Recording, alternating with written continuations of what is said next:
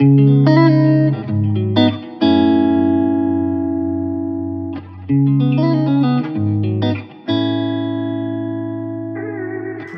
use of fewer products via rental is a way of being more eco-friendly. BNP Paribas Personal Finance invites you to discover On the Way, the podcast that explores the paths to responsible consumption.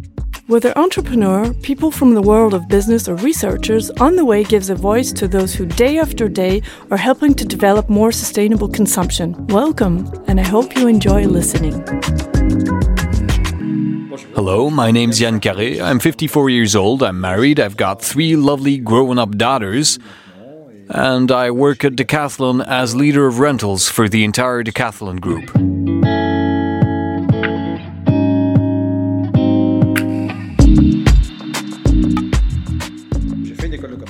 I went to business school. After that, I worked in various professions, so I've had various career paths, mainly in the world of commerce and sales. And then, from the start of the 2000s, I took entrepreneurial direction when I set up my first company in the mobile internet field. But it was a little too ahead of its time in its market because at that time the vision we had of what an iPhone could do was in our minds. But neither the networks nor the products to make it work actually existed back then. So I sold that company to another service company, and over time I worked in different, small, rather innovative organizations in the field of technology and media. And so, up until 2011, I'd been working in digital media jobs and I was managing a digital media agency, which was a subsidiary of the Full Six Group at that time. And then in 2011, I decided to have a break and take some time to think about myself and my career, which led me to explore various paths. And purely coincidentally, just one of those luck things in life, I came in contact with Decathlon, who at the time were looking for a communications manager for their bicycle business. And that's how my adventure at Decathlon started in 2011. So, after doing a one and a half month internship in the store, when my friends used to come and see me at La Défense store in Paris and say, Hey, it's lovely to see you in your Decathlon vest. I then moved to the north and I've been there since 2011 now. For the last three years now, I've been trying to develop this new form of consumption, which is the usage economy. And so at Decathlon, the usage economy means, from a transactional point of view, what you'd call rental in all its forms long term rental, short term rental, and monthly rental via subscription.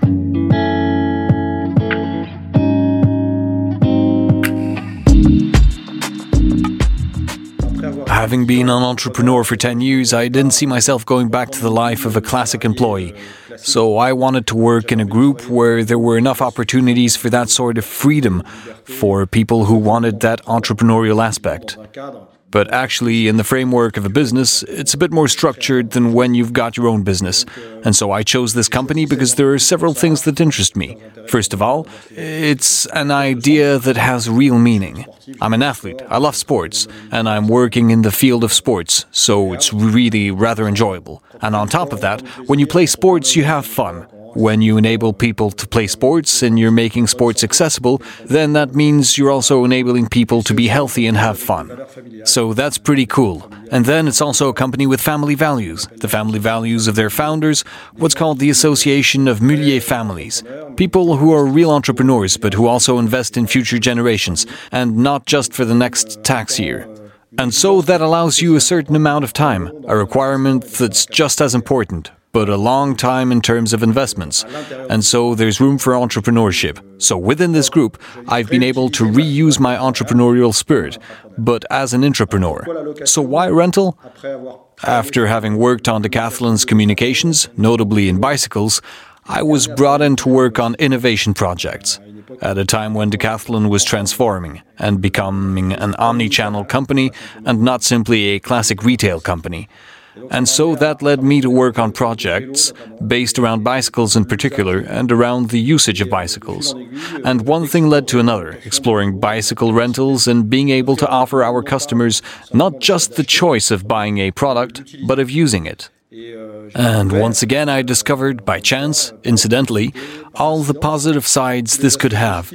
And so for me, it made a lot of sense, because behind the idea of usage, there's this idea of making things accessible, even more easily than through ownership, where you know there's a cost and you have to use a big chunk of your cash, especially when you're buying fitness equipment, a trampoline for your kids, a bike. All that can add up very quickly. And then, through usage, we can also provide services that are relevant to usage. Having a bike's great, but you also have to repair and maintain it. So we deal with insuring bikes against damage, theft, and we also provide assistance if you have a problem. Well, that makes sense in terms of usage, and so I got involved in this, and in particular for one last reason, but it's maybe my main reason, which is that now at Decathlon we're trying to have a bit less impact on the planet. We know that, like all businesses, we have an impact that translates into tons of CO2 equivalent, as well as an impact on water, an impact on air, an impact on waste. We take resources upstream and create waste downstream. So today the company is moving towards the transition of being more eco-friendly and making use of fewer products via rental it's a great way of being more eco friendly without giving up on the idea of continuing to do business and creating value. So we're trying to find a balance less destruction of environmental value and continuing to create economic value for all of our stakeholders. I think when you get to a certain age, there's a thing called a midlife crisis. So it had to happen to me too at some point. I went through it. I didn't have to go through it, but I went through it. You wonder you wonder about a number of things, and particularly about the reason why you get up every day. And I wanted to get up every day and work on projects that had meaning, because they create accessibility to something I believe in, which is sport, and which at the same time that didn't necessarily mean, as was the case with the old linear model of classic retailers or distributors producing more and more products, and so draining even more of the Earth's resources and making more and more waste downstream. And so it's really in these two aspects where I found that we can try to square the circle a bit, to be more eco friendly and at the same time not be bogged down in the logic of thinking that in order to be more eco friendly, you have to shrink. This project's really at the intersection of that mindset. I might have about 10 years left as an employee, so God willing, we're at the beginning of an adventure, and I think we'll be able to see it through within 10 years. And of course, it's a project that's bigger than me and will continue long after me. From a personal point of view, it brings me a lot of meaning, and so that brings me a lot of energy, legitimacy, and motivation to get out there and get over any obstacles, because there are a lot of those when you're implementing a business transformation. But it's true that currently, in all debates, you'll hear if you want to be eco friendly, you have to shrink.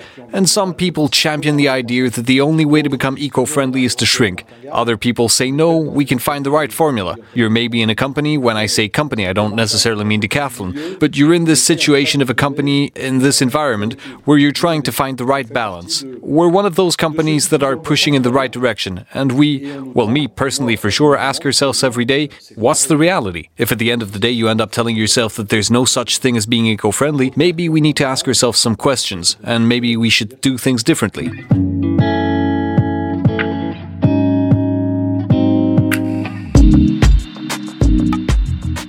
My current role at Decathlon is to define the strategy and vision of what the economy of usage at Decathlon via rental should actually be.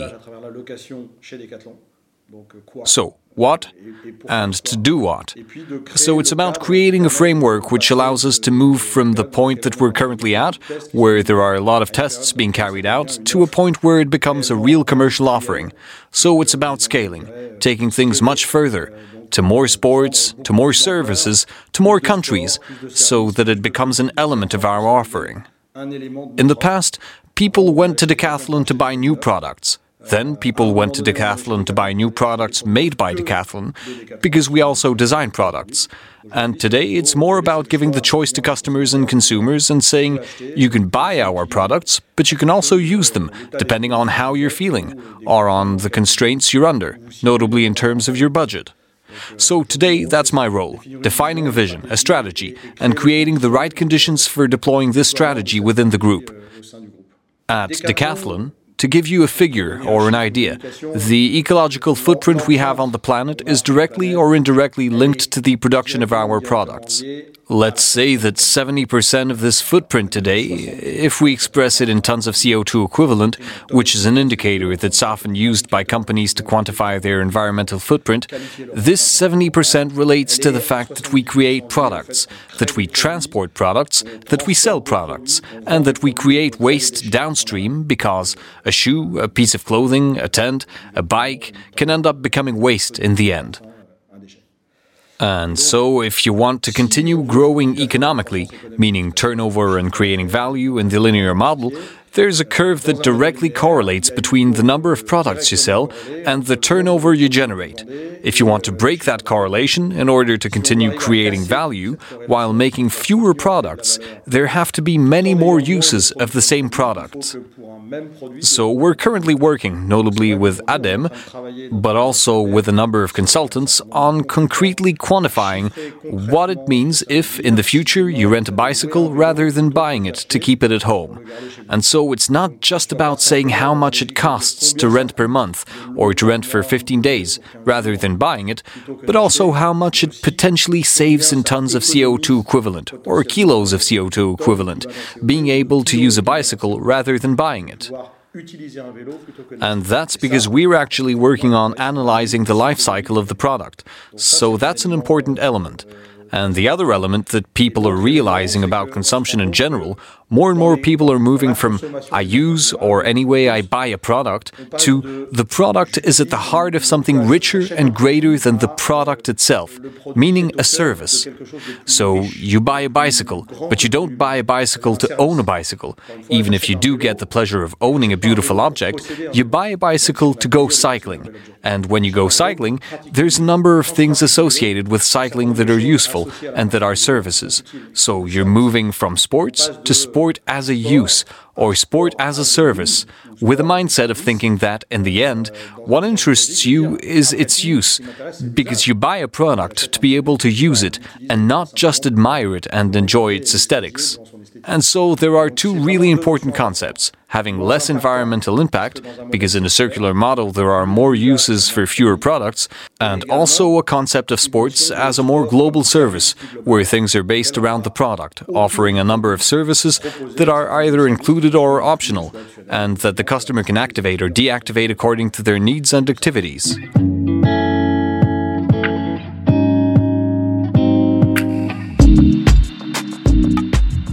So, in general, using less, having less impact on the planet, as the citizens that we are on the planet where we live, which we inherit, and which we'll leave behind as our legacy.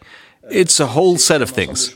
Obviously, it's about eco designing products with a greater concentration and greater focus on the way those products are made, their components, their extraction, and so on. It is better to transport those products or to produce them closer to where they'll be used to avoid the carbon impact of transporting products that are mass produced in Asia than shipping them to where they'll be used in Europe or elsewhere.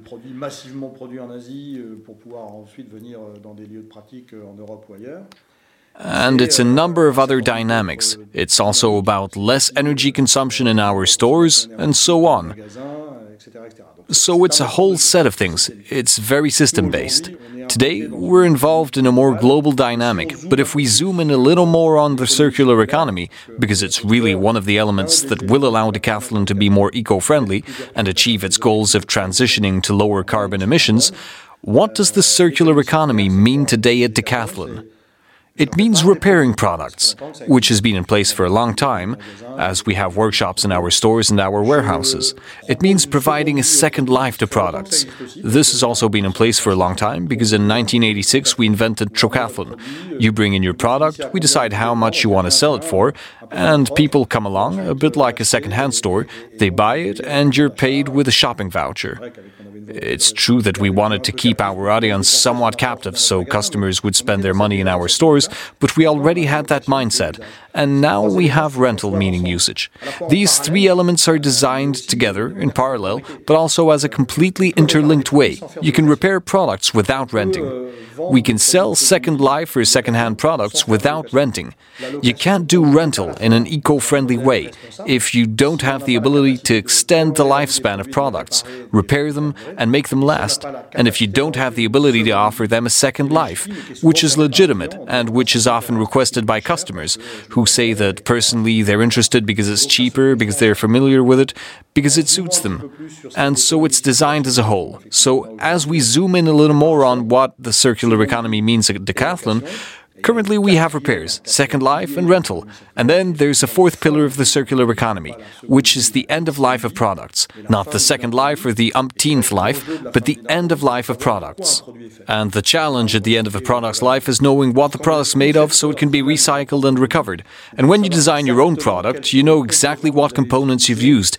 And so you can organize your recovery channels in a much better way than if you were dealing with unfamiliar products, whose initial composition you don't know.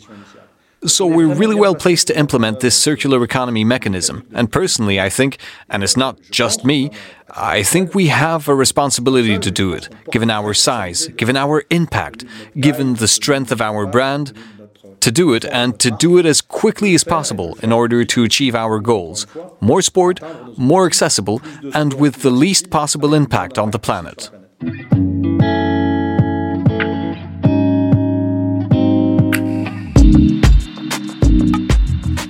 In fact, in terms of rental, there are several types of rental. There's the sort of rental we're all familiar with. If you're a bit sporty, for example, when you think about winter sports, where the vast majority of people don't own their skis or ski boots, but rent them from a shop or reserve them online. This is what's called short term or occasional rental or date to date rental, generally between one hour and 15 days. And then you have the other end of the spectrum, long term leasing, where the commitment's much more serious. This is the market we're all familiar with in the automotive world, so 24 or 36 months or more, or sometimes even 12 months. So there we have a notion of a major commitment and a serious contract. It's closer to the world of financing, and it's very close to the world of credit or lease with option to buy, which is a loan. And then in the middle you've got monthly subscription rental, where you try and get the best of both worlds. What does that mean? I know I'm going to use a product, but I don't know for how long. It isn't just for two or three days, it's for longer because I want to do the sport. But my usage is going to change. My child's going to grow up, winter's coming, I'm going to want to switch to another sport, so I don't want to commit. I don't want to own a product. I don't want to store it. I don't want to maintain it. I don't want to resell it secondhand. So this was the form of rental that we focused on, starting with, and this is the nice part of the story, renting children's bikes. For the plain and simple reason that a child grows, the size of their bike doesn't fit them anymore, and their way of cycling changes. And so, for parents, they buy a product and then they have to resell it or pass it down to the little sister, the little brother, who's happy but who's also a bit sulky because it's not just the bike, it's also the hand me down sweatshirt, trousers, and so on. It's a good way of allowing parents to make use of a product that's perfectly suited to their usage, and as soon as they don't need it anymore, or things change in life, it's easy. They just take it back to Decathlon, and that's it for them. There's no commitment. It's up to them to decide. So we start started with children's bikes, and yes, it's a bit of a halo product. We started with kids' bikes, which is an iconic sports product we're all familiar with at Decathlon. We're the world leader in children's bikes. Starting with children's bikes and then offering the economy of the usage model on sports products is pretty cool.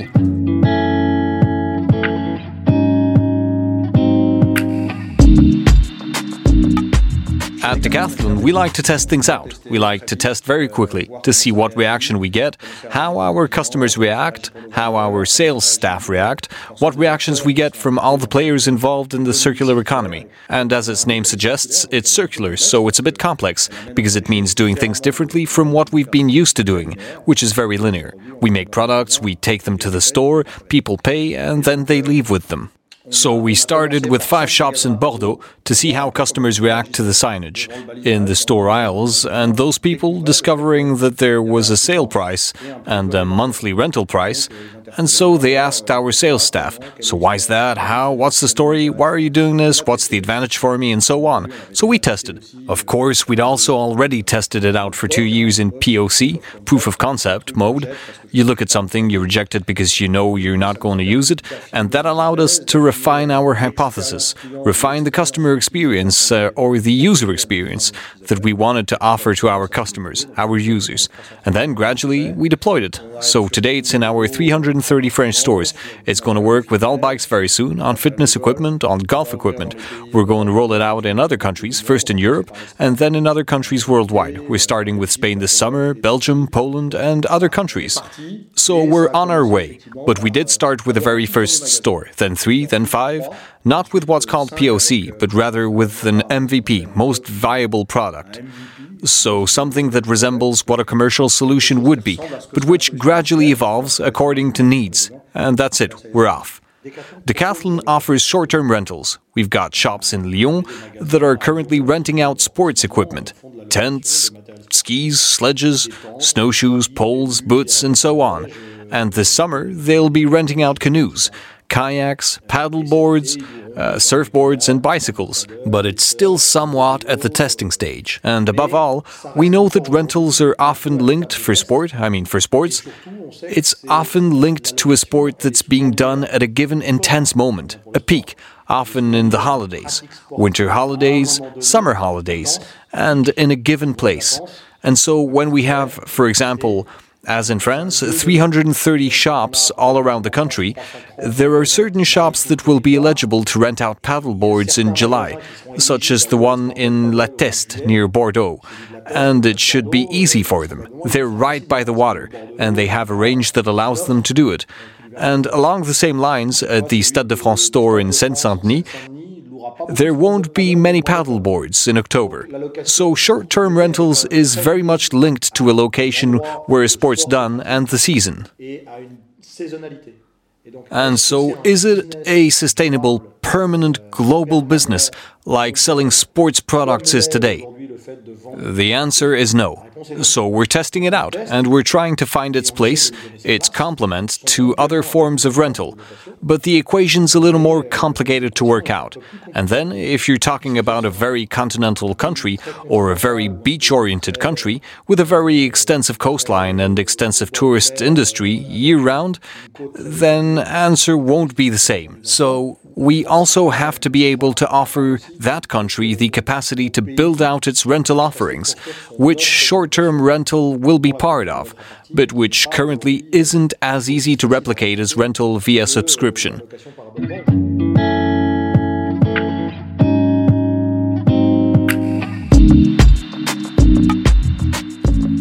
If you take the example of the monthly rental of a kid's bike with a minimum period of three months, and then afterwards you can do what you want, because in this case it's you commit to three months and you get the services included, breakdown service, and so on.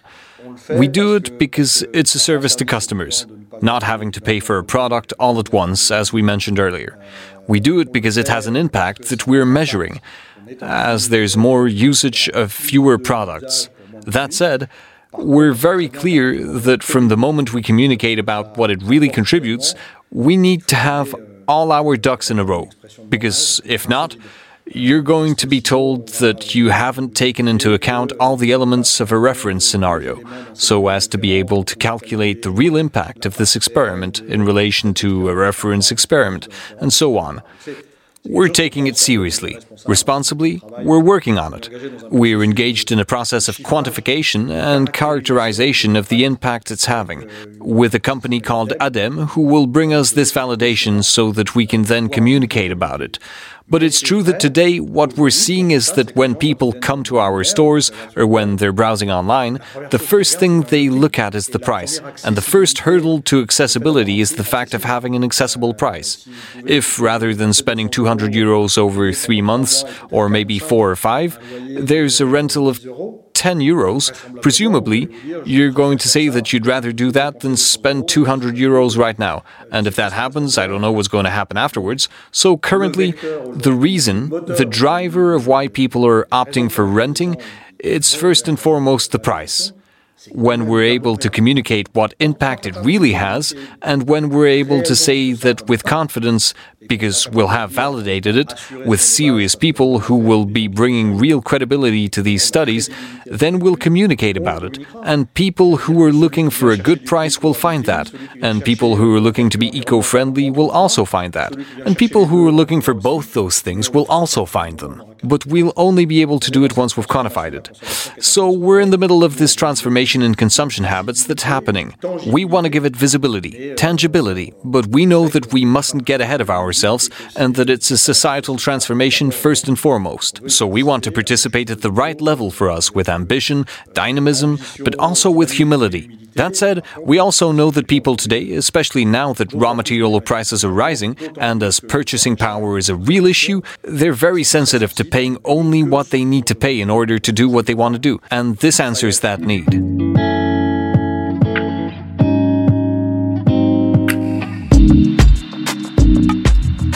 I'm not someone who spends all their time renting and constantly living in the usage economy and I look at the financial aspects, or at least at the financial interests of the consumption choice I make. And that's maybe also related to my generation and my approach to things. And so, there are certain times when I'm more inclined to buy second-hand products, uh, especially expensive products like cars or such. Like, because you realize that by buying them new, you overpay quite a bit compared to the true value that you're going to get when you buy a product. These days, a car that's well maintained and that's one year old is almost in exactly the same condition and looks uh, the same as a new car, but is between 25 and 30% cheaper, or even more sometimes. So I'm someone who buys a lot of second life stuff. My daughter uses Vinted all the time. We use Leboncoin to buy and sell things. So we're pretty much enamored with this trend. In terms of rental, I actually often rent sports products when I'm on holiday. But I'm not yet someone who's switched to renting via monthly subscription, because in fact, there haven't really been any offerings. And so I'm very happy to be creating them. As I said before, I go road cycling. I do quite a lot of sports. But road biking in Lille in winter is sometimes a bit restricted because it's cold, it's wet, it's slippery, it's dangerous. So I use what's called an indoor bike trainer. You put your bike on a machine and then you can train at home. And so next season we'll be offering indoor bike trainers on a monthly rental basis from September, October. So you can use one for a month, two months, three months, four months, five months, whatever you want. And so, of course, I'll be a customer of that indoor bike trainer offer as will my wife, who wants to get back into sports, and in particular running on a treadmill. We don't want to have a treadmill sitting in the living room forever, until it finally gets moved from the living room to the spare room, and from the spare room to the shed, and finally from the shed to Le Bon Coin or to the dumpster. So we can have one for as long as we need it, as long as we want it. We'll use it. When we don't need it anymore, we'll return it, and it'll be used by other people. And that's great, because we'll move on to the next thing.